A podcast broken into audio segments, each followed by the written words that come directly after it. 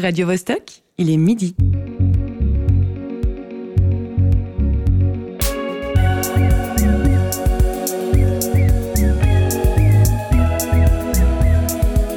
Midi bascule. Tous les vendredis à midi. Y a 30 ans, en 1990, quand vous demandiez aux salariés en France si le travail avait une place très importante dans leur vie, 60% d'entre eux répondaient oui, contre 24% aujourd'hui. Bonjour et bienvenue dans Midi Bascule. Si vous écoutez notre émission en direct, il est 13h en Afrique du Sud. Le pays avec l'Inde qui enregistre les intentions de démission les plus élevées au monde selon une étude menée en 2022. Il est 20h en Corée du Sud, pays où les salariés gardent le moins longtemps le même emploi. Et il est midi, dans les studios de Radio Vostok, que nous occupons en attendant de retrouver ceux du théâtre Forum Mérin. Si vous nous écoutez en podcast, il peut être n'importe quelle heure du jour ou de la nuit. La technique est assurée par Cyril Fay et Alexis Rafaeloff. En ouverture s'exprimait Jérémy Pelletier, le directeur des études de la Fondation Jean Jaurès. Aujourd'hui, on parle du phénomène de la grande démission. Une fois n'est pas coutume, on vous propose une série de trois émissions à la suite sur le thème global de l'épanouissement personnel. Le premier tome, la semaine dernière, était consacré au slasher. Et celui de la semaine prochaine concernera l'apicratie ou la tyrannie du bonheur. Maintenant que vous savez tout sur euh, cette trilogie, revenons au sujet qui nous occupe présentement. Ces deux dernières années, un nombre sans précédent de démissions a déferlé aux États-Unis. Là-bas, 50% des jobs créés depuis 2017 le sont en dehors des organisations. La vague de démission a non seulement fait la une des journaux, mais en plus créé du contenu pour les réseaux sociaux, notamment sur TikTok. Des vidéos d'employés annonçant leur démission sont devenues virales avec les hashtags Quit my job, I quit ou encore The Great Resignation. Les causes évoquées à ces départs en pagaille sont multiples. L'épuisement, la recherche d'un nouvel équilibre entre vie professionnelle et vie privée ou encore la crise de sens. Les gens osent passer à l'action car le marché du travail est actuellement dynamique. En Suisse, d'ici 2030, avec le départ à la retraite des baby boomers, 500 000 places de travail ne seront pas remplacées. Les rapports de force seraient-ils en train de s'inverser? Le plein pouvoir des patrons serait-il terminé? Des artistes s'emparent du sujet. On a entendu par exemple au mois de juin le tube de Beyoncé Break My Soul. Et des actrices culturelles émergent. Anciennement salariées par des grandes boîtes, il et elle décident de se reconvertir en se tournant vers ce qui les meut profondément. Midi bascule. Marie-Ève Musy. Dans le studio à mes côtés, de notre équipe Midi Bascule se trouve Candice Savoya. Est-ce que tu t'es sentie inspirée pour ta chronique ou tu as failli partir vers d'autres horizons? Euh, J'ai failli euh, pas venir et simuler la démission, mais je me suis dit que c'était trop attendu, du coup je suis quand même venue. Par esprit de rébellion magnifique. José Lilo est également autour de la table. Euh, il va nous faire son point actu à midi 19. Est-ce que ça t'est déjà arrivé de démissionner? Oui. Tu nous racontes? Non, parce que ça, j'avais protégé les gens. Enfin, il y avait des, pour des raisons de désaccord, mais c'était dans une autre époque euh, où la vie était moins dure. Euh, et, euh, voilà, donc parce que là, là c'est tout intéressant, mais ça pose la question des comment tu vis, avec quel argent ou sans argent, comment quoi. Nous, Mais à l'époque, t'as il y avait les l'air squats, ça va quoi. Hein? T'as l'air content d'avoir démissionné. oui, oui, c'était bien pour tout le monde. On était... Des fois, il n'y a pas d'affinité, hein, donc euh, il vaut mieux, euh, voilà. Ne pas s'acharner. Oui. Plusieurs invités seront avec nous durant cette heure. L'artiste Julien Prévieux, auteur notamment des lettres de non-motivation, il porte un regard aiguisé et critique sur le monde du travail. L'humoriste Kitri Dulot nous a enregistré quelques vocaux sur son expérience d'ancienne RH, entre autres, et nous recevrons un coup de fil de Belgique de la fondatrice et CEO de Genuine, un réseau d'entrepreneuses. Pour compléter le tout, nous découvrirons l'un des podcasts qui est paru sur notre plateforme ce lundi, Le Chant du Levain.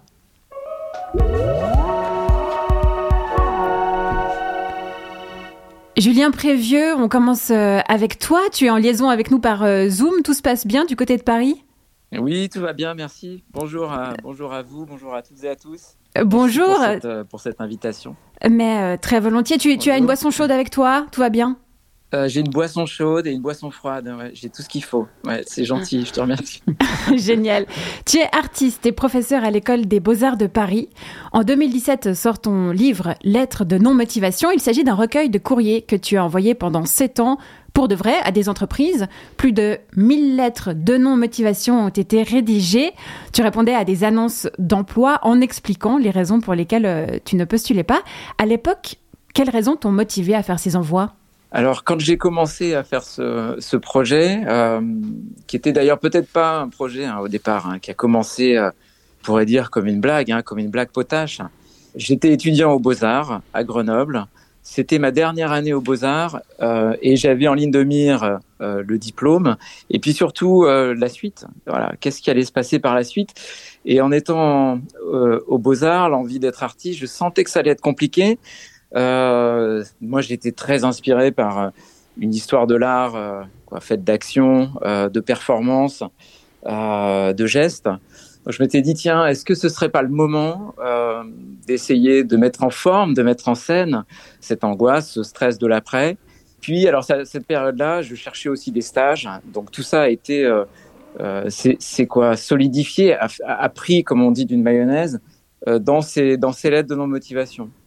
Euh, voilà, c'était aussi la période. Euh, euh, il y a des livres de, Jeremy Rifkin, notamment sur la fin du travail, de Dominique, Dominique Maida. donc, on était dans un contexte de réflexion où le, voilà, l'idée de l'automatisation allait bouleverser le marché de l'emploi. Et je m'étais dit, bah, je vais prendre les devants dans avec ces lettres. Voilà. Le livre a eu un gros succès. Il a été adopté au théâtre et réédité l'année dernière. Quels sont les ajouts de l'ouvrage paru en 2022 Alors, euh, les ajouts, il n'y a pas d'ajout. C'est-à-dire que c'est simplement qu'il a été euh, réédité euh, en version poche.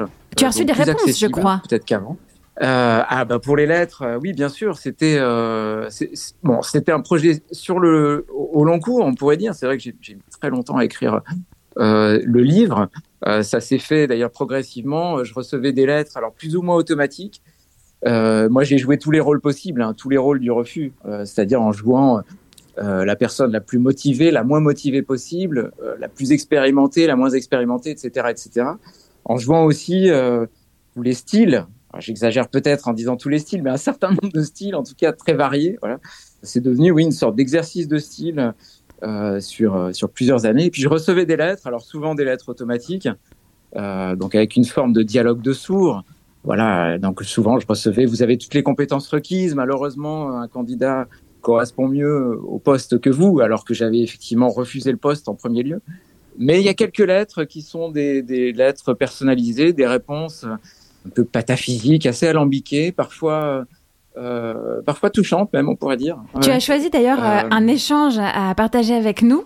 Est-ce que tu, tu veux nous lire la lettre de non-motivation et l'annonce à l'origine oui, on, va, on, on, la lit, on la lit ensemble, hein, c'est ça? Ouais. Oui, oui, faisons ça. Ouais. Tu veux commencer faisons par l'annonce hein? Ouais, ouais, bah, j'en ai choisi une qui correspond bien au thème de l'émission. Alors, euh, donc petite annonce, vous avez moins de 26 ans et vous avez envie de trois petits points réussir, trois petits points, choisissez votre métier, nous assurons votre formation. Donc c'est euh, Intermarché FCAD, la société FCAD qui propose un certain nombre de formations. Euh, et je vous lis la lettre que j'ai envoyée. Euh, donc ça date hein, maintenant, 14 mars 2004. Objet candidature pour un métier. Madame, Monsieur, je vous écris suite à votre annonce parue dans le journal Le Marché du Travail. J'ai l'impression que vous vous êtes trompé dans la rédaction de votre offre d'emploi et vous avez envie de réussir, soyez rémunéré à 65% du SMIC pendant 6 ou 9 mois. Je n'ai pas saisi le rapport de cause à effet entre une envie de réussir apparemment débordante et un salaire si réduit. Une coquille a dû se glisser malencontreusement dans le texte, à moins qu'un si minuscule salaire donne par lui-même l'envie de réussir en quittant immédiatement son poste. Dans ce cas, il semble que le candidat potentiel préfère choisir d'aller voir vos concurrents avant de rentrer en contact avec votre entreprise. Paradoxe flagrant que je vous laisse essayer de démêler. Pour ma part, je refuse votre offre en vous demandant à l'avenir d'éviter ce genre de bévue. Dans l'attente d'une réponse de votre part, je vous prie d'agréer, Madame, Monsieur, l'expression de mes sentiments distingués. Et donc, euh, à cette lettre, tu as reçu une réponse très développée, euh, assez surprenante. Monsieur, je vous remercie d'avoir lu avec attention notre offre parue dans le marché du travail, je pense que vous n'avez pas saisi l'objectif et le public concerné par cet encart. En effet, cette annonce n'encourage pas les personnes actuellement en poste à démissionner, mais elle cible les jeunes aujourd'hui à la recherche d'un emploi. Alors en plus, il y a des fautes hein, dans la lettre, les jeunes aujourd'hui, euh, voilà, qui, par le biais d'un contrat de qualification court, 6 à 9 mois et non de 1 à 2 ans, pourront accéder à un métier en CDI évolutif. Une chose est certaine, ces candidats potentiels peuvent aller à la rencontre euh, des concours. Ouh là là, excusez-moi, j'ai un problème avec la lettre que j'ai imprimée. Il manque un bout de la page. Est-ce que peut-être tu l'as Ah, sous les yeux, Julien? Ouais, je l'ai sous les yeux. Euh... Attends, j'y suis presque. Ouais. Euh, c'est vrai qu'en plus, ce passage-là est un peu compliqué. Euh, bon, une chose est certaine, ces candidats potentiels peuvent aller à la rencontre de nos concurrents. Voilà. Ils n'obtiendront pas plus en termes de salaire. 65% du SMIC est un taux fixé par l'État lors de l'établissement d'un contrat de qualification. L'avantage en venant chez nous, c'est qu'ils toucheront 65% pendant 9 mois maximum, alors qu'ailleurs, la durée sera d'un an minimum. Je prends donc bien euh, bonne note que vous ne donnerez pas suite à cette offre et j'ai le regret de vous annoncer qu'à l'avenir, vous lirez ce même type d'annonce. Ouais, c'est assez fou. C'est assez fou qu'une personne en plus prenne le temps de, de, de répondre comme ça. Est-ce que, euh, parce que tu as rendu public hein, donc ces réponses, est-ce que tu as eu des entreprises qui t'ont contacté? Euh, qui n'étaient pas d'accord que tu publies réponses, euh, mais c'est vrai que j'ai anonymisé les, les, les, les réponses sont anonymisées, donc les les auteurs ou autrices des réponses ne sont pas mentionnés. Alors, j'ai pas eu de retour direct des entreprises. J'ai eu d'autres d'autres demandes. Un psychiatre, par exemple, qui me disait qu'il voulait adapter cet exercice. Euh, pourquoi? Parce que oui, effectivement, et même moi je l'ai vécu, il y a une dimension euh, euh, dans le refus très cathartique, quelque chose vraiment de qui fait du bien. hein. je conseille d'ailleurs à tout le monde l'écriture de ce, de ce genre de lettres. Très bien, c'est noté. ça- non mais c'est vrai, ça, fait rire, ça se fait, on, on se fait rire soi-même. Je, je riais bêtement à l'écriture de mes lettres. hein. Faut, faut- voilà, faut aussi il y a un truc vraiment de plaisir, quoi. Euh, en dehors même de la dimension euh, critique et, et de l'envie effectivement de renverser le rapport de force. C'est ce que vous disiez tout à l'heure. Là, euh, je, bon, je, le faisais de manière euh, euh, tout, à fait individuelle et comme ça en me disant tiens, c'est effectivement ce que je disais, ça part comme une blague, mais il y a euh, ensuite ça la dépasse, c'est-à-dire que ça devient euh, euh, effectivement il y a une dimension d'un- d'une forme d'art thérapie là où ça, fait du bien d'en faire. Et puis euh, et puis il y a aussi quelque chose bon de la critique sociale. Euh, le, livre, il n'y a pas d'analyse des lettres, hein, elles sont présentées telles quelles. Euh, c'est vraiment la version euh, comment dire caméra cachée ou carottage. On va Mhm. regarder comment le, le, le marché du travail, c'est pas que le marché du travail, mais en tout cas cette première étape, euh, comment elle fonctionne. Et, et donc là, on se, on se rend compte, bon évidemment, de toute l'absurdité. De, vous parliez de perte de sens. Là, on est en plein dedans avec une automatisation des réponses. C'est pas le cas de la réponse qu'on a lue là, mais bien souvent, c'est vrai qu'elles Mhm. sont, euh, c'est des copier-coller, euh, voilà, qui font, qui font pas forcément sens, quoi. On va découvrir un premier récit de démission, celui de l'humoriste Kitri Dulot. Il y a deux ans, elle quitte son job de RH dans une grande multinationale pour se consacrer à la scène et à l'écriture de son premier spectacle. Je lui ai demandé de nous raconter comment ça s'est passé. Alors oui, le premier déclencheur, ça a été le décès de mon papa, en fait, alors que j'étais enceinte de mon fils, et qui a vraiment mis en lumière l'importance de vivre pleinement sa vie avant qu'il soit trop tard. Euh, moi, j'avais toujours été passionnée de théâtre depuis mon enfance, mais j'ai pas grandi, en fait, dans un environnement qui me poussait vers cette passion. Genre, euh, trouve-toi plutôt un vrai métier qui trie. Et donc j'ai commencé à écrire mes premiers sketchs euh, et puis bah, découvrir le milieu de l'humour et ses codes. Et puis de comédie club en comédie club, bah, la scène commence à la scène a commencé à prendre de plus en plus de place dans ma vie, si bien qu'à un moment donné, euh, j'avais vraiment la sensation d'avoir une double vie. RH très sérieuse le jour et humoriste le soir. Et donc le Covid passant par là a renforcé évidemment ce sentiment d'urgence de jouer à tout prix et mettre ma passion en fait au cœur de mon métier. Il me fallait juste un plan pour euh, pouvoir allier la scène à une activité plus lucrative et donc euh, pouvoir nourrir mes enfants avec autre chose que des sardines et des pommes de terre. Bien qu'en soi les sardines maintenant c'est pas donné. Et donc c'est comme ça que j'ai quitté mon entreprise euh, en très bons termes. Et puis là j'ai commencé à capitaliser sur mes forces et mes acquis en ajoutant à la touche RH et coaching professionnel la dimension humoristique. Et donc aujourd'hui, bah, j'accompagne vraiment majoritairement des professionnels avec des formations et des coachings de carrière ou de prise de parole, avec toujours comme credo comment utiliser l'humour comme levier de leadership. Julien Prévieux, l'une des thématiques qui ressort de tes œuvres, c'est l'absurdité du système dans lequel on vit. Tu partages ton étonnement face à son bon, à son bon fonctionnement. Est-ce que le phénomène de la grande démission qu'on traverse te rassure au sujet de l'éveil des consciences face à cette absurdité que tu dénonces?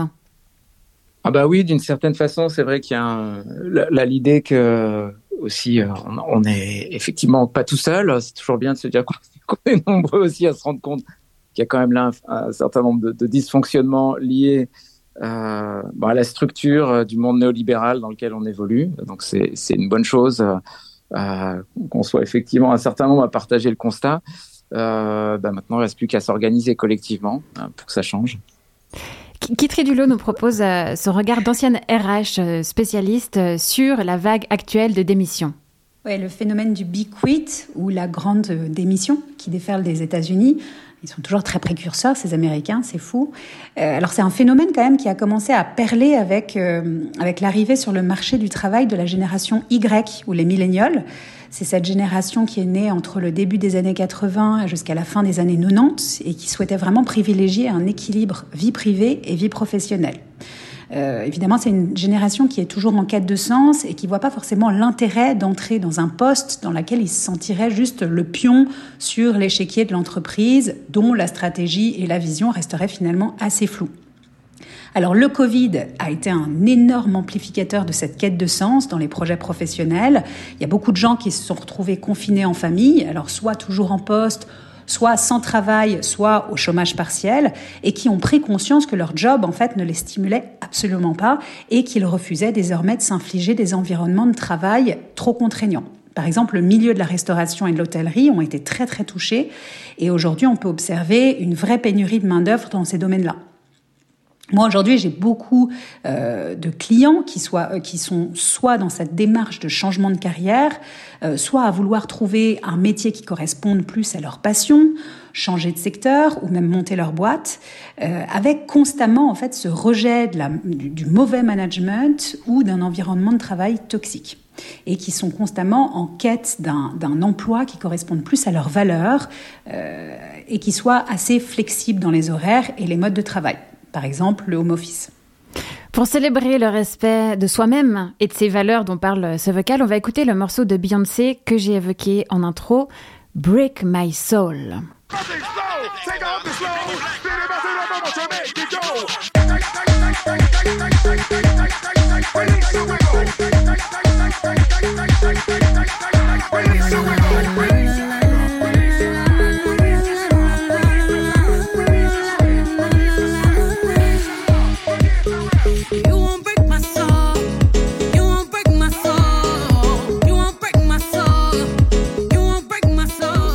De quitter mon job.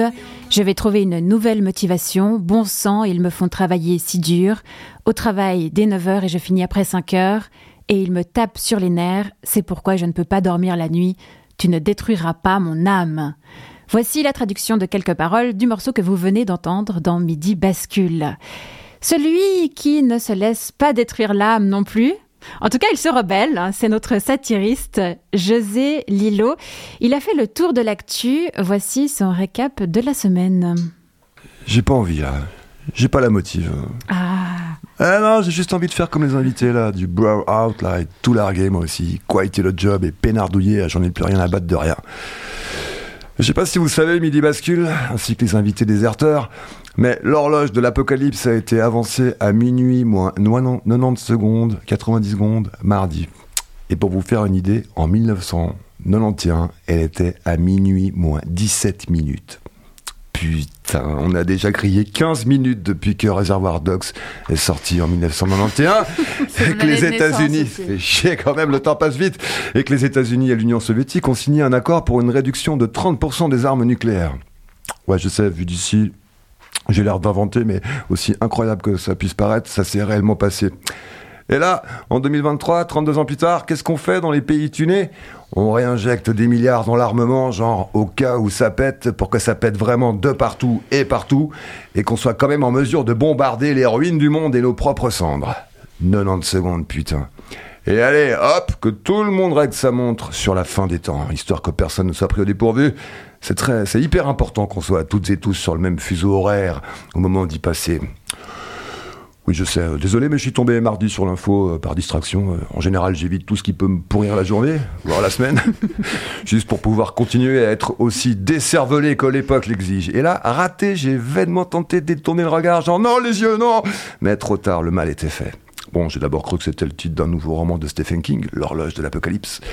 Et franchement, ça aurait été top, tu vois, genre le plaisir du frisson littéraire dystopique. Mais non, c'est vraiment comme ça que s'appelle le cri d'alarme des scientifiques. Alors d'accord, c'est déjà étonnant que des scientifiques hyper pointus en soient encore à mesurer le temps avec une horloge. Non, ils auraient appelé ça, je sais pas moi, l'Apple Watch de l'apocalypse. Au moins, ça ferait déjà plus paniquer les gens. Moi, comme je suis un peu littéraire, euh, l'horloge de l'apocalypse, ça marche sur moi. J'ai pas besoin qu'on me bullshit avec la marque, euh, avec de la marque ou, du, ou des néologismes high-tech. euh, ça me prend tout de suite au trip et je tripe. Et donc, l'humanité n'a jamais été aussi proche de sa propre perte, selon les scientifiques qui s'occupent de l'horloge de l'apocalypse. Et à Genève, dans la foulée, qu'est-ce qu'on prend comme mesure urgente hein? Qu'est-ce que c'est-y qu'on fait à Genève? On s'apprête à abattre une petite forêt qui longe les berges d'un chemin de promenade et où accessoirement hibernent des écureuils pour y faire passer un tronçon de piste cyclable. Tronçon, ça porte vraiment bien son nom. Parce que tu comprends qu'on viendra à l'heure de l'apocalypse. Ce sera une question de vie ou de mort de pouvoir décamper à fond sur ton vélo par des pistes cyclables flambant neuves tracées par l'État protecteur. Un peu comme dans l'histoire sans fin, quand le néant te basque, dévore Fantasia et que tu chevauches Falcor pour lui échapper, sauf que là, ce sera l'apocalypse et qu'il faudra te démerder avec ton vélo électrique. Alors tu comprends, une piste cyclable plutôt que des arbres, ça s'impose. Et qu'est-ce que ça Qu'est-ce que tu veux faire avec des arbres? Mais rien, à part euh, grimper aux branches. Les arbres, c'est chiant, ça prend de la place pour rien en plus. Eh, Là, c'est l'apocalypse qui s'amène. C'est pas le pitbull de Kevin qui trouve que tes mollets sentent la pâté pour chien ou le fion canin. Grimper aux branches te servira à que dalle, à part peut-être à te prendre euh, la foudre vengeresse de la fin des temps, un peu comme un Claude François de l'acrobranche un soir d'orage. Non, sérieux, mieux vaut une piste cyclable. Au moins, tu peux tracer tenter de semer l'apocalypse entre Carouge et Plein Palais. Enfin, si c'était moi, je serais plutôt euh, Plein Palais Carouge, parce qu'à Plein Palais, t'arrives vite à la plaine de Plein Palais, et c'est déjà en soi un avant-goût d'un paysage de désolation laissé par l'apocalypse. Ça rend un peu confus et désorienté alors que c'est vraiment pas le moment, putain. Tu conduis un vélo et tu essayes d'échapper à l'apocalypse. Tu dois rester focus, pas penser à Pagani.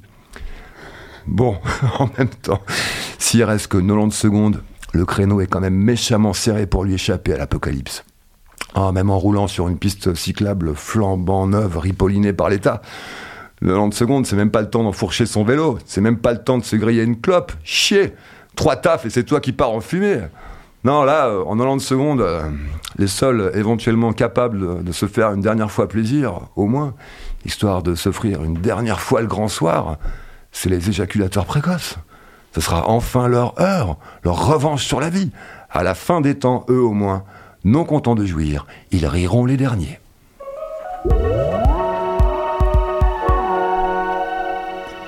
Merci José pour ce papier qui nous met euh, en joie pour le week-end. Bah oui, j'ai mis de l'humour dans le désastre. Candice, euh, toi tu es, tu, tu, tu es une cycliste. Ouais. Tu utilises la voie verte. Exactement, tous les jours. Mais t'es contente du coup qu'on l'a Bah ouais, mais j'avais pas. Bah c'est très minéral hein, quand même, je dois dire. Euh, elle est pas encore très verte et c'est vrai que Seulement le nom. pour être plus radical, moi je, je mettrais les vélos sur les routes et puis on enlèverait les voitures, puis on n'a pas besoin de rebétonner ailleurs en fait. Je trouve que c'est une excellente existent. idée. Une excellente idée. Et là, tout de suite, on reçoit un téléphone qui va encore plus nous remonter le moral. Émilie Avlena, la fondatrice et CEO du réseau d'entrepreneuses Genuine, est en ligne avec nous depuis la Belgique. Bonjour Émilie, comment ça va? Bonjour Marie-Ève, ça va bien Ravie d'être avec vous. Mais nous sommes ravis de t'avoir au téléphone.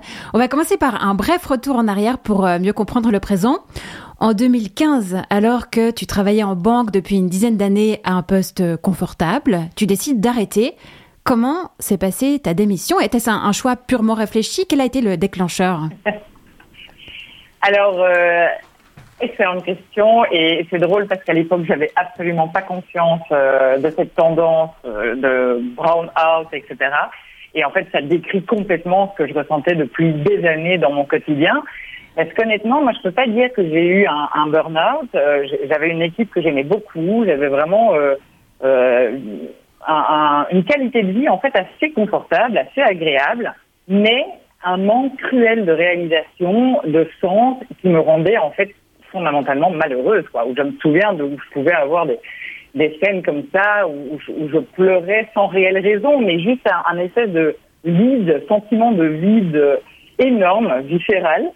Et, euh, et puis, malheureusement, euh, toujours ce côté, euh, on, est, on est nos meilleurs saboteurs, on le sait bien, donc je passais pas à l'action. Je, je, je, me complaisais un peu dans cette situation. J'avais toujours une bonne excuse pour ne pas euh, changer de travail, euh, parce qu'il y avait quand même un salaire très confortable, il y avait plein de conditions, voilà. Il y avait, plein de raisons qui faisaient que je repoussais à demain constamment. Et en fait, un jour, alors moi, je suis tombée malade sur le coup parce que je pense qu'à un moment, votre corps, euh, il prend le dessus et puis il vous fait passer des, des messages. Donc ça s'est traduit par une pneumonie qui m'a euh, cloué au lit pendant un mois. Et quand j'en suis sortie, il était temps de retourner euh, dans la banque. Et ça a été une évidence. Je me revois encore devant la banque. Et là, euh, coïncidence ou pas, on était en mai 2015. Il faut savoir que j'avais euh, commencé cette carrière bancaire en mai 2005, en me faisant à l'époque la promesse de me dire c'est un premier travail, tu trouveras quelque chose qui fait plus de sens pour toi par la suite, donc c'est pas grave, tu vas rectifier le tir. Et en fait, ça faisait dix ans que j'étais dans ce qui devait être juste un premier travail pour me permettre d'avoir l'indépendance financière et de quitter chez papa et maman. Et quand j'ai pris conscience de ça, j'ai vraiment senti une, pulsion, je peux pas le traduire autrement, dans les tripes.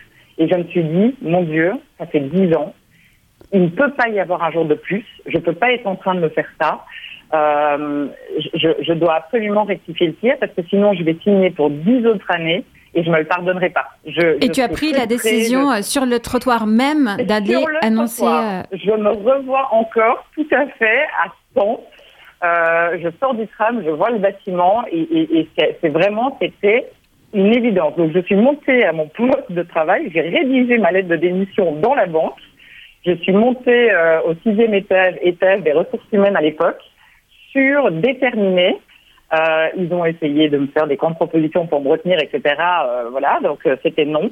Et alors là, j'avoue, donc s'en est suivi, on va dire, une espèce d'euphorie pendant 48 heures, qui est quand même assez vite retombée, parce qu'il ne faut pas quand même trop trop se voiler la face, ce genre de grosses décisions et de changement de vie à 180 degrés, quand on ne sait pas en plus, quand on n'a pas forcément le filet de sécurité derrière, ben, laisse place à beaucoup de peur, à votre mental qui vous joue des. Donc moi, j'ai eu quand même pas mal de nuits blanches à me dire, mais est-ce que finalement, t'es pas juste devenu complètement taré? Euh, T'as 32 ans, t'avais un salaire à six chiffres, tu, tu plaques tout à l'heure où tous tes amis euh, se marient, font des enfants. Ouais, est-ce que t'es pas en train de craquer complètement Et après, et euh... après quelques mois de questionnement et réflexion sur la voilà. suite de ta carrière, tu lances Genuine, un réseau de femmes Exactement. entrepreneuses. Pour quelle raison euh, ça faisait sens pour toi de créer ce réseau? En fait, en parallèle à cette carrière dans laquelle je me réalisais pas, je cherchais la réalisation ailleurs. Et donc, j'ai commencé à développer des projets entrepreneuriales, mais qu'à l'époque, je ne qualifiais pas d'entrepreneurial. Je ne me serais jamais sentie légitime pour utiliser ce terme. Mais donc, c'était des, euh, des ventes de vêtements seconde main. Euh, j'ai ouvert un, j'ai ouvert un bar à vin avec mon, mon ancien compagnon. J'ai tenu un blog pendant plusieurs années à travers lequel j'allais à la rencontre d'artisanes, de créatrices locales, etc. Et, euh, et très vite, à travers ces projets, j'avais identifié la, complexité que c'était pour des porteurs de projets de se lancer, de vivre pleinement de ces activités, de trouver des, réponses à ces questions. Et, euh, en fait, après ma démission, je me suis permise une année sabbatique où j'ai vraiment eu besoin, en fait, de euh, comme euh, vous savez, un, peu un ordinateur qu'on va reboot, hein, qu'on va remettre à zéro. Moi, j'avais besoin de ça. J'avais besoin pendant un an de de, de, de voir autre chose, d'essayer autre chose. Et en fait, à travers les différentes expériences que j'ai pu faire pendant cette année sabbatique, j'ai pu rentrer dans un incubateur, une ONG qui aide les porteurs de projets. Euh, euh, et j'ai trouvé ça tellement extraordinaire de pouvoir en fait accompagner des personnes à finalement vivre de ce qui fait sens pour eux, de ce qui résonne, de et puis, euh, et puis parfois, c'est peut-être pas vivre pleinement, mais développer le projet, en faire un, comment on appelle ça aujourd'hui, un side business, mais de se donner la chance, en tout cas, que cette idée que vous avez dans un coin de votre tête et que peut-être que vous ne vous permettez pas d'imaginer réel, eh ben, c'est de, de, de vous offrir la possibilité de le faire et en plus dans le meilleur environnement possible avec du soutien, de l'entraide, etc. Et quand j'ai vu ça, je me suis dit en fait c'est ça. C'est ce dont moi j'ai manqué parce que si plutôt j'avais peut-être été accompagnée à me permettre euh, la possibilité en fait de faire autre chose que la banque et je suis quelqu'un qui a mis l'idée à la minute mais qui à l'époque euh, se sentait extrêmement seul. J'étais persuadée que mes idées n'avaient euh, aucun sens, que c'était certainement pas viable, etc. Et je me suis dit, mais si j'avais pu trouver cet environnement qui me permette en fait tout bonnement d'éclore, parce que c'est vraiment l'image que j'ai, c'est qu'à un moment en fait, cette idée que vous avez, ce projet, ben, vous allez vous réaliser à travers ça, puis vous allez vraiment euh, éclore. Et, et en fait, c'est ça que j'ai voulu mettre en place à travers la création de Genuine. Et ça a marché, gros succès aujourd'hui. Euh, la communauté Genuine, comme euh, tu la nommes, s'est développée dans toute la Suisse, en France et en Belgique. Elle compte pas loin de 800 membres. Et il y a même quelques profils, je l'ai vu sur euh, le site, qui apparaissent de l'autre côté de l'Atlantique. Tu as une vision du marché de l'emploi assez globale, puisque les entrepreneuses de ton réseau proviennent de tous les secteurs d'activité. Est-ce que tu as constaté que le phénomène de grande démission s'est amplifié depuis que tu as lancé ah Genuine? Complètement. Alors, déjà à l'époque, il y a six ans, donc euh, on démarre en 2017, et déjà à l'époque, sur ce constat d'un changement de paradigme sur le milieu du travail, où on voit cette quête de sens, euh, on voit ce manque de réalisation. Pour euh, pour te donner une idée, donc euh, il faut savoir quand même que au sein de la communauté genuine, plus de 80% des membres sont des femmes qui ont eu une première expérience dans le monde du travail, on va dire conventionnel, salarié, alors souvent à travers des grands groupes, euh, que ça soit euh, secteur euh, euh, horloger, euh, bancaire, etc., etc., pour pas pour pas les nommer, et qui à un moment ont une crise de conscience et vont opérer un changement en effet à 180 degrés. Alors ça peut être pour mille raisons. Euh, parfois c'est la maternité, parfois c'est en effet, ben, j'entendais la personne que vous interviewez avant euh, suite à, un décès d'une personne proche de vous. Enfin voilà, une prise de conscience qui fait que c'est plus possible, vous avez besoin de plus de sens, etc. Et ce phénomène-là s'est vraiment amplifié euh, ces dernières années. Et, je crois, alors ça c'est ma, croyance personnelle, que ça va continuer parce qu'on voit bien, donc alors évidemment il y, a le phénomène, Covid, on va dire qu'il a accéléré le procès. Parce que pour moi de toute façon Covid ou pas, il y aurait eu, euh, c'était déjà en route le train était déjà lancé. Ça, c'est certain. Et ça va continuer parce qu'on voit que ça ne fonctionne plus. Pour moi, aujourd'hui, le monde du travail tel qu'il existe, il, doit s'adapter, il doit évoluer. Il n'est pas, il est, il pas attractif. Il ne répond pas aux aspirations des, des, personnes. Et alors, je ne dis pas que l'entrepreneuriat est forcément la clé, parce que je ne pense pas que ça puisse convenir à tout le monde. Et en, fait, c'est toute la problématique aujourd'hui. C'est que mon ressenti, c'est qu'en fait, l'ancien modèle ne fonctionne plus. Il n'y a peut-être pas encore forcément un nouveau modèle qui convient. Et donc, il y a cette recherche un peu où on essaye des choses, où on est au milieu, où on se pose beaucoup de questions. Et, pour moi, j'ai le sentiment qu'on est, qu'on est là-dedans. Une dernière question pour terminer euh, rapidement, euh, si possible. J'ai fait une recherche sur votre site par secteur d'activité en tapant art, photographie, architecture et musique. Je suis tombée sur 104 membres. Est-ce que tu observes que le secteur euh, culturel attire plus que d'autres domaines? Ou est-ce qu'il y a certains domaines qui se développent plus? Ce que je ressens, moi en tout cas, alors est-ce que maintenant c'est vraiment euh, principalement culturel, mais je pense pas. En fait, ce qui attire, c'est euh, c'est le côté où je vais réaliser par moi-même, je vais voir les résultats de ce que je fais. Je pense que c'est ça qui manque très fort dans les grandes structures, c'est que finalement on est un maillon de la chaîne et qu'on voit très peu les tenants et les aboutissants de nos actions. Euh, et en fait, je peux citer vraiment des exemples de de personnes où, euh, qui ont quitté, par exemple, le milieu de l'hôtellerie pour devenir illustratrice. Hier, j'étais au téléphone avec euh, une ancienne, anciennement euh, avocate au barreau de Paris qui aujourd'hui se dit porteuse d'histoire parce qu'en fait, elle écrit.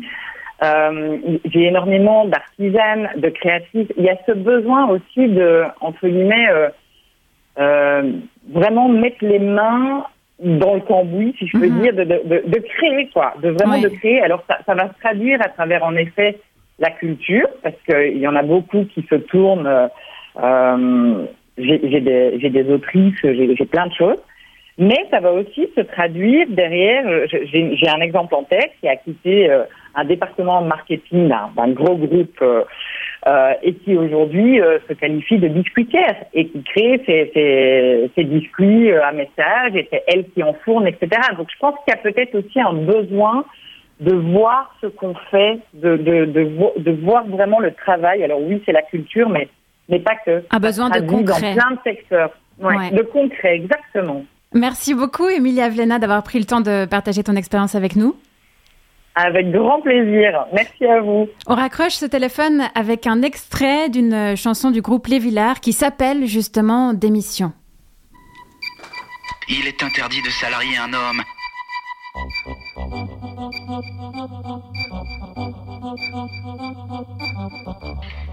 Démission à la moustache du capitaine.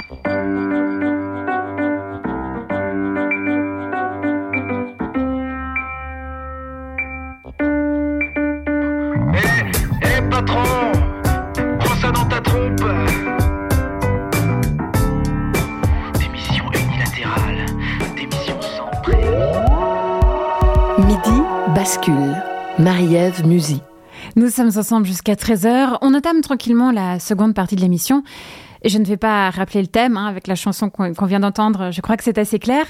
Julien Prévieux, est-ce que la grande démission concerne aussi les artistes Pas par rapport alors à une quête de sens pour le coup, mais plutôt euh, en raison de mauvaises conditions de travail, par exemple?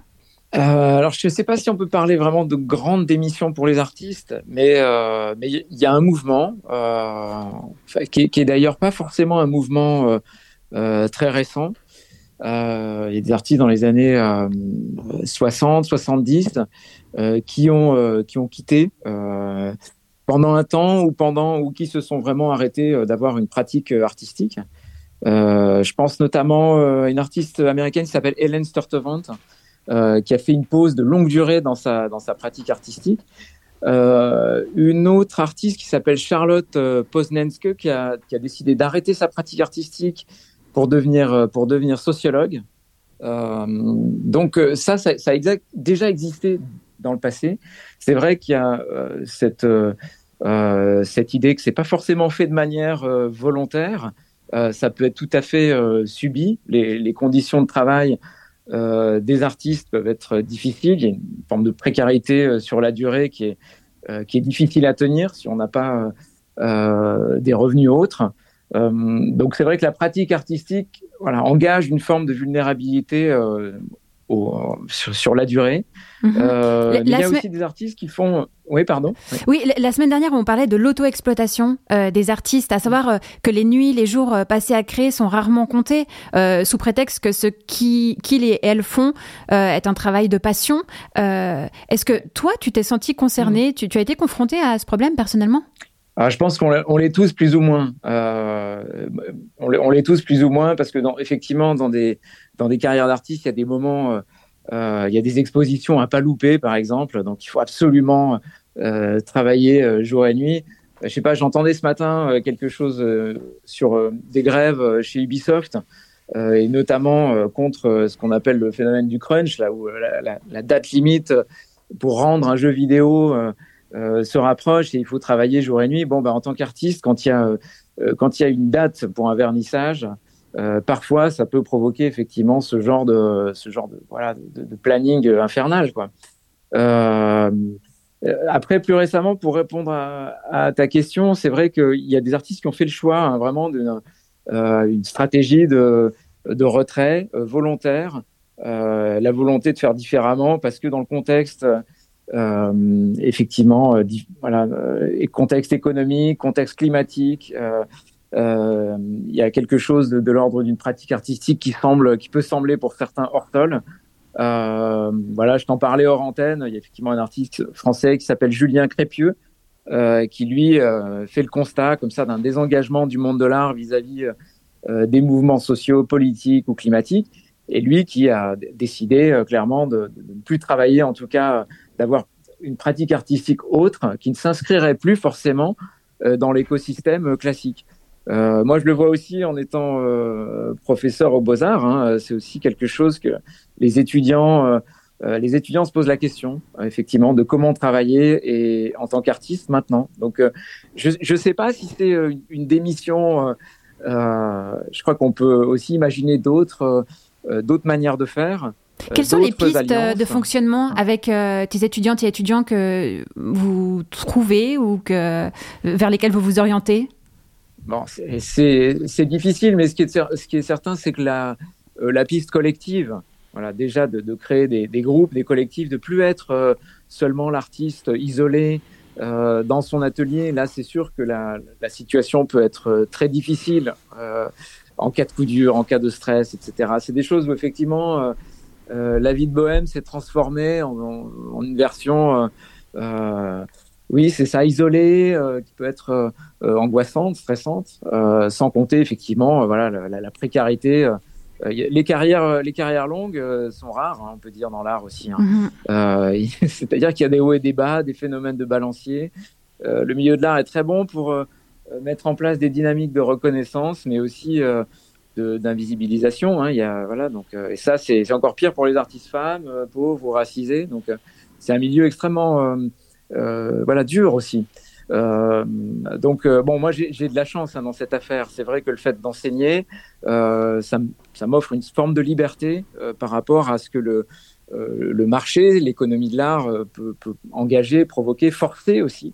C'est une sorte d'équilibre que tu as trouvé avec un statut d'employé et bah, d'indépendant à côté. Exactement, ouais, ouais, exactement. Je crois que moi ça, ça m'offre euh, je dirais la liberté que je perds en temps, euh, puisque effectivement, il faut que j'aille à l'école, etc. Je la gagne à un, à un autre niveau, euh, qui est une sorte de liberté là de, de, de, ouais, de l'esprit, quoi. Hein. Ouais. Euh, et est-ce que mais, le statut d'employé, euh, ouais. avec ton, ton poste de professeur euh, aux Beaux Arts, est, est, difficile à, ou est-ce que c'est ok pour toi d'avoir un, un, patron? Euh, Non, pour moi ça va. Hein. Ça, pour moi ça va. Je suis embauché sur un poste. Euh, euh, j'encadre un atelier avec une vingtaine d'étudiants euh, sur des formes qui sont proches de ma pratique. Alors je fais pas le grand écart. Et puis, euh, puis c'est vrai que j'ai là pour le coup une certaine liberté euh, du point de vue de la pédagogie que je peux mettre en place au sein de au sein de l'atelier. Euh, donc je dirais non, pour moi c'est un voilà c'est un plaisir. Euh, c'est pour ça que je disais tout à l'heure que je suis chanceux parce que c'est vrai que je, voilà c'est une forme d'extension de ma pratique. Euh, moi qui est déjà, vous le voyez bien avec les lettres, hein, c'est effectivement quelque chose qui a à voir aussi avec des interactions sociales. Donc euh, là, l'atelier est orienté plutôt performance, donc avec des formes qui ont à voir avec des formes théâtrales, euh, des formes de chorégraphie, mais aussi des formes d'intervention, d'action, euh, voilà, qui, ont, qui auraient à voir j'ai pas un atelier de non-motivation, mais il peut y avoir quelque chose comme ça par moment. En tout cas, je fais pas trop de prosélytisme, mais, euh, mais bon, c'est là quand même à l'arrière-plan. Voilà, donc. Euh, euh Merci, merci beaucoup pour ces détails, Julien Prévieux, et aussi de nous avoir accordé ton temps. Je sais que tu étais très pris aujourd'hui. merci, et puis une bonne suite de journée. Mais je te remercie, merci à vous, bonne continuation, bonne démotivation, à bientôt. oui, au revoir. Nous, on se dirige vers un nouveau vocal. Kitri Dulot, qu'on a entendu déjà à deux reprises dans cette émission, a fait ses débuts dans l'humour avec un sketch dans lequel elle jouait une DRH hystérique, recrutant au physique. Je lui ai demandé si c'était du vécu et euh, quel point serait à améliorer au sein des ressources humaines.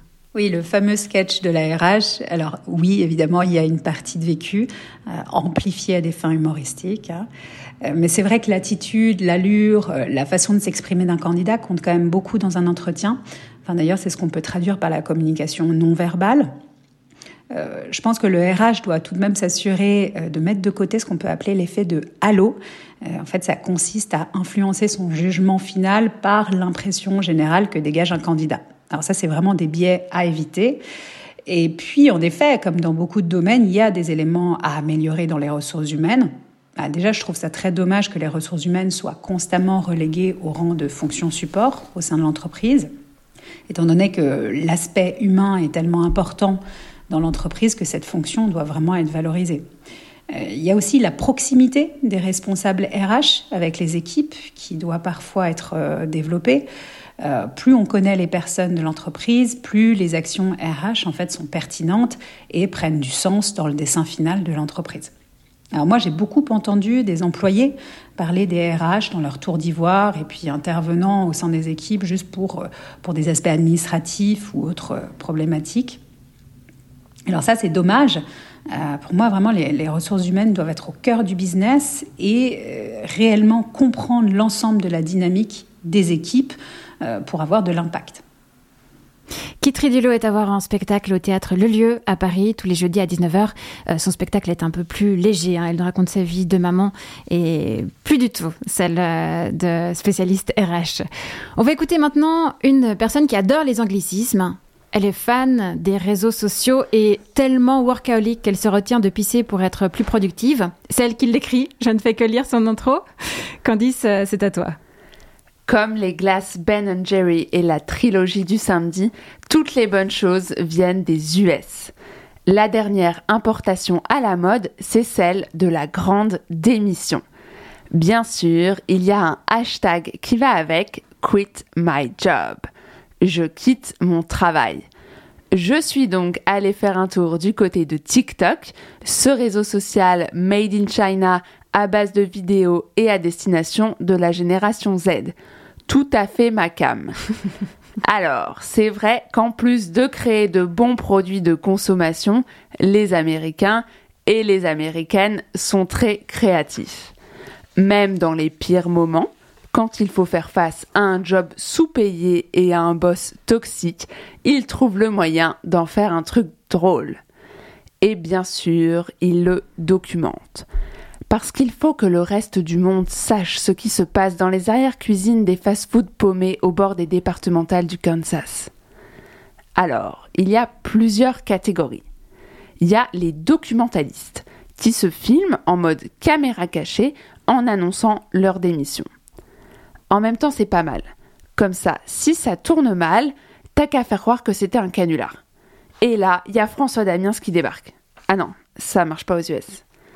Autre option, plus light, se filmer en dansant pour aller à son dernier jour de boulot ou se filmer en rendant toutes ses affaires. À noter, ça marche aussi pour les ruptures amoureuses. Ok, c'est noté, merci Candice. quelle autre catégorie? Les humoristes en herbe. Comme ici, en France ou en Belgique, où un employé sur deux quitte son job de trader ou de criminologue pour aller faire de l'humour dans une cave avec trois pecnos qui pouvaient pas sortir ailleurs, faute de passe sanitaire. Donc les Kikoulol, qu'est-ce qu'ils font? Ils viennent déguisés en Spider-Man pour leur dernier jour de travail à la banque. Histoire de se faire repérer par Sam Raimi pour le troisième opus de la saga. Vous non plus, vous ne connaissiez pas le réalisateur de Spider-Man? Autre option, ranger les boîtes de céréales du rayon petit déjeuner de la grande surface locale à l'envers. Alors ça, c'est plutôt pour les gens qui restent en poste, mais qui essayent de foutre la merde pour souligner la perversité de la machine capitaliste néolibérale post-fordiste. Toujours niveau bouffe, il y a l'énorme gâteau avec glaçage multicolore, un grand classique. Mais le plus original que j'ai trouvé, c'est un pictogramme d'issue de secours. Vous voyez le mec en vert qui court de profil vers la sortie? Voilà, celui-là, avec une photo de la tête du démissionnaire à la place de la tête. On enchaîne avec les geeks, qui ne sont pas dénués d'humour pour autant. C'est juste qu'ils ont des skills en plus. Option 1. Tu crées un mail d'absence sans retour. Option 2. Tu crées un message d'erreur sur ton ordi qui annonce que le graphiste que vous traitez comme de la merde a quitté de façon inopinée. Tu rajoutes plusieurs options, dont une, cliquez RH pour savoir à quel point vous avez merdé. Option 3, tu crées une version de Super Mario avec écrit Je démissionne à la fin de la partie. Effectivement, il y a du niveau et de l'inspiration hein, quand il s'agit de démissionner. Alors, il y en a toujours qui sont en panne d'inspi, qui choisissent la facilité comme utiliser un mème ou écrire sa lettre sur du papier toilette. Au moins là, pour le réemploi, c'est cool. Pour finir, il y a la meilleure catégorie, celle des bien vénères qui en ont gros sur la patate. Il y a un mec qui a fermé une sortie d'autoroute parce qu'il s'était fait virer et qu'il avait envie de faire chier les autres. Sinon, il y a toujours l'option gâteau avec un message sympa. on se voit en enfer. Avec le nombre de colorants artificiels, ça devrait être dans pas longtemps. Plus soft, terminer sa lettre de démission par un logo de Van Allen. Plus trash, détourner un faire-part de décès. Plus direct, annoncer sa démission au micro du supermarché tout en dénonçant les pratiques de la direction et la perversité de la machine capitaliste néolibérale post-fordiste aliénante. Merci Candice pour ce beau tour d'horizon des meilleures manières de démissionner. C'est beau, mais c'est triste. Triste de voir à quel point le travail est source de souffrance psychologique. Triste de voir la soumission puis la libération qui suit la démission. Mais pourquoi le travail est-il si dur? Pour y répondre, revenons à l'étymologie du mot. Du latin tripalium qui veut dire torture. Voilà, c'est tout. C'était là, sous nos yeux. Pas besoin de nous noyer dans les anglicismes des sociologues bullshit job, burnout, bore-out, brown-out, quiet quitting, hustle culture. Pas la peine d'aller étudier à Harvard, fallait juste faire option latin. Triste constat, le travail, par définition, c'est pas un truc cool. Donc forcément, tôt ou tard, on se fait broyer par la perversité de la machine capitaliste néolibérale post-fordiste aliénante, déshumanisante et traumatisante. Allez, je vous laisse méditer là-dessus, je vais manger de la glace cookie dough devant Charmed.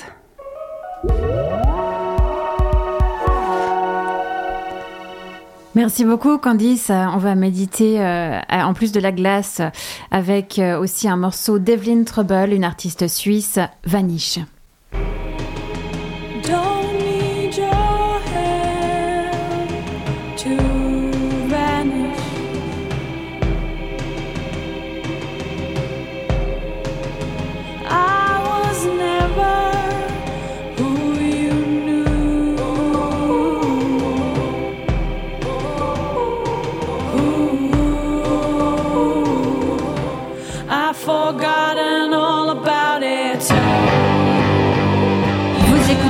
Midi Bascule. Pour celles et ceux qui nous rejoignent en cours, bienvenue. On explore aujourd'hui le phénomène de la grande démission. Et c'est le moment de tendre l'oreille à une création sonore. Lundi dernier, les sept podcasts lauréats de l'appel à projet Radio Bascule 2022 ont sorti leur épisode numéro 1. On se penche cette semaine sur le chant du levain, une création de Michel Sauzère et Pierre Audetta. Ils sont partis à la rencontre de boulangers qui ont un processus de fabrication du pain particulier. J'ai choisi de diffuser ce podcast spécialement aujourd'hui pour ce passage.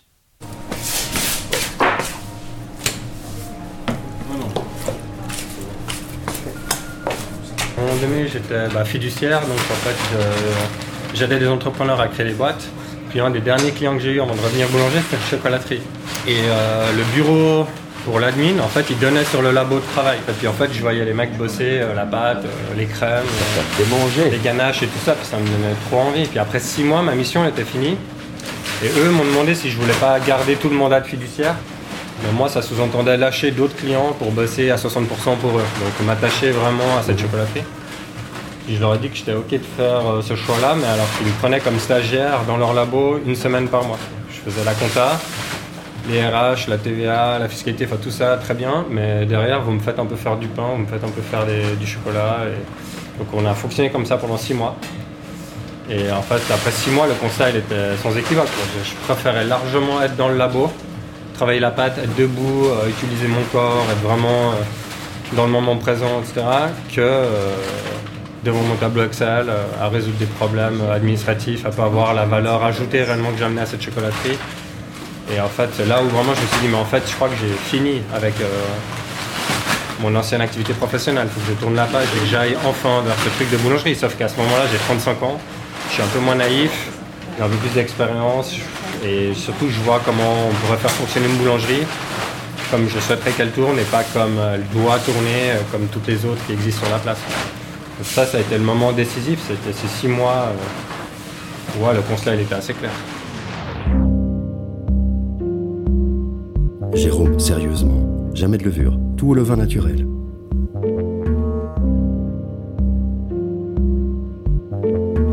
On n'utilise jamais de levure, même dans les pains de mie. dans les panettone qu'on fait à Noël, les brioches aux fruits euh, d'été qu'on a fait la semaine passée. On travaille toujours le vin. On a deux souches qu'on entretient, plus une troisième dans la semaine qu'on construit. Donc on a une souche de levain de seigle que j'ai créée le jour de mes 35 ans. Donc là, on, on s'approche gentiment des 5 ans. Et puis euh, la souche de levain de panettone, on l'a héritée de l'école euh, dans laquelle j'ai fait ma formation il y a 4 ans maintenant. Et euh, qui vient elle-même d'un panettone italien. Donc c'est une souche qui a vraiment plusieurs décennies dans les dents, celle-ci.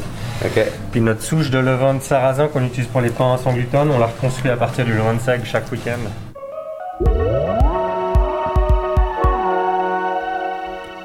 Vous retrouvez l'épisode 1 dans son intégralité sur notre site radiobascule.ch. Le chant du levain fait partie des podcasts lauréats 2022 et en plus d'être un format audio, ce projet prend également la forme d'une performance boulangère multisensorielle. Un spectacle du même nom est présenté sur la scène du théâtre 221 à Lausanne du 26 janvier au 5 février. Il s'agit d'une euh, performance boulangère qui sollicite nos cinq sens. hein. Elle est proposée par la MG Compagnie. Candice et José, le verdict de cette émission, vous partez, vous restez Qu'est-ce qu'on fait, José? Je sais pas, on hésite beaucoup avec Candice. Alors, euh, si on met un petit peu de méditation avant de prendre l'antenne, vous restez Moi, je vais, euh, je vais peut-être aller en alpaga euh, tricoter de la laine euh, pour faire euh, des culottes. euh. voilà, Je ne te crois Bon. pas une seconde. une idée comme ça. Moi, moi, j'ai réfléchi au mot travail, et puis c'est pas euh, tout à fait un travail, c'est c'est de l'art et de la culture, c'est de l'activité, c'est de la performance. Alors ça va, c'est pas du travail, on reste. Ah, quelle belle nouvelle Merci beaucoup, euh, ben, mes chroniques heureuses, euh, Candice Savoya et José Lillo, de rester avec nous. Merci à Julien Prévieux d'avoir zoomé avec nous, à Emilia Vlena pour son appel téléphonique et à Kitri Dulot pour ses messages vocaux. Cyril Fay et Alexis Rafaelov s'occupaient de la régie. À la présentation, c'était Marie-Ève Musy. Merci de nous avoir suivis. Vous retrouvez nos émissions précédentes sur radiobascule.ch, sur Spotify et sur les autres plateformes de podcast qui se respectent. N'hésitez pas à partager autour de vous nos explorations sur les évolutions culturelles en cours. La semaine prochaine, nous parlerons de l'apicratie ou cette obsession à être heureux-heureuse. En attendant, je vous souhaite de basculer agréablement dans le week-end.